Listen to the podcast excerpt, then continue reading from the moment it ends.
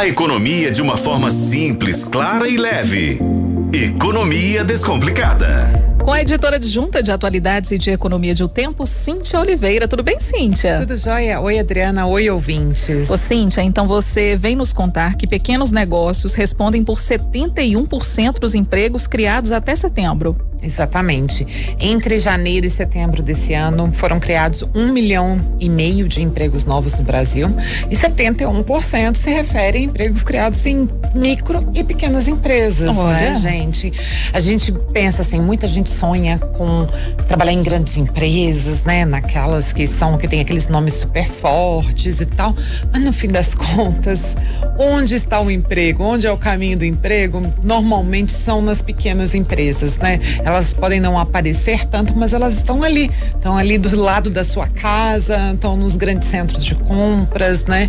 É, isso por quê? Porque normalmente na área de serviços e comércio, que são os principais empregadores, são pequenas e médias empresas. É, micro e pequenas empresas, quero dizer.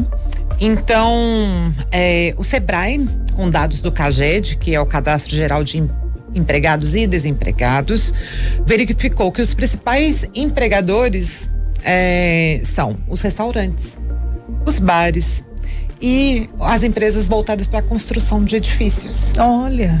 Então é nesse lugar onde a maioria das pessoas estão conseguindo um emprego. Pode não ser às vezes aquele empregão, não pode ser, pode ser que não seja aquele salário super alto, mas são setores que empregam as pessoas às vezes de escolaridade mais baixa, né? Então, e, e E é até um primeiro emprego também, né? demais. É. Muito. Quem, quem nunca. normalmente as pessoas costumam contar que começaram ou num bar ou restaurante como garçom É. ou como um comércio, né? Vendedor. O vendedor né? ou Isso. como balconista, né? Como caixa. Normalmente é o início mesmo. E esse setor, ele, é, as pequenas e, e- e esses pequenos negócios, né, pequenas micro e pequenas empresas, elas tiveram estímulo, é, é, cresceram nesse período para empregar mais. O que que houve? O que existe é um aquecimento mesmo da economia, né? Que vem acontecendo devagarinho desde a pandemia. Mas em 2023, com a inflação mais controlada, fica muito mais fácil para o setor de serviços e comércio ampliar o, o seu faturamento, né? Porque as pessoas a partir do momento que você consegue controlar as suas contas, fica mais fácil para você fazer planejamento. Fica mais fácil para você ir até a rua comprar o que você precisa. Fica mais fácil de você reservar um dinheirinho para o fim de semana para você se divertir com a sua família, né?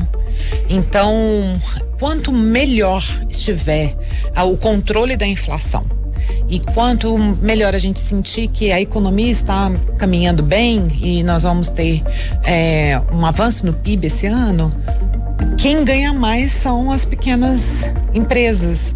Porque elas dependem disso, das pessoas saírem de casa e consumirem, né? Você vai ao, a manicure com maior frequência, você vai ao cabeleireiro com maior frequência, né? Então é isso, aí a gente vai em busca de serviços e comércio quando a gente tem um dinheiro ali sobrando depois de pagar as contas básicas. Pois é, eu tô né? pensando que isso também pode ser, é, esses dados também podem aumentar a partir de agora, né? Porque a gente tem, por exemplo, o 13 terceiro entrando, Claro. né? Temos as férias, as festas de fim de ano, porque isso tudo movimenta muito a economia, né? Impacta diretamente. Exatamente. Comércio é o setor que mais adora dezembro, já, dezembro, né? Em, em Belo Horizonte, dezembro. Dependendo se a cidade é turística aí já. É, aí janeiro já bomba. Agora a gente tem outros setores de serviços que cresceram muito, como logística, por exemplo, Uhum. né? Semana passada a Amazon anunciou que estava com mil vagas abertas de trabalho temporário para Black Friday. Então, o setor de logística também tem empregado muito, que é um setor de serviços, né? Então, o Ainda mais agora com, com essas compras online, né? Exatamente. É. Aquela coisa, a compra online, ela não, não muda a dinâmica de valorização do, do setor de serviços, porque o setor de logística também é grande e também emprega muita gente.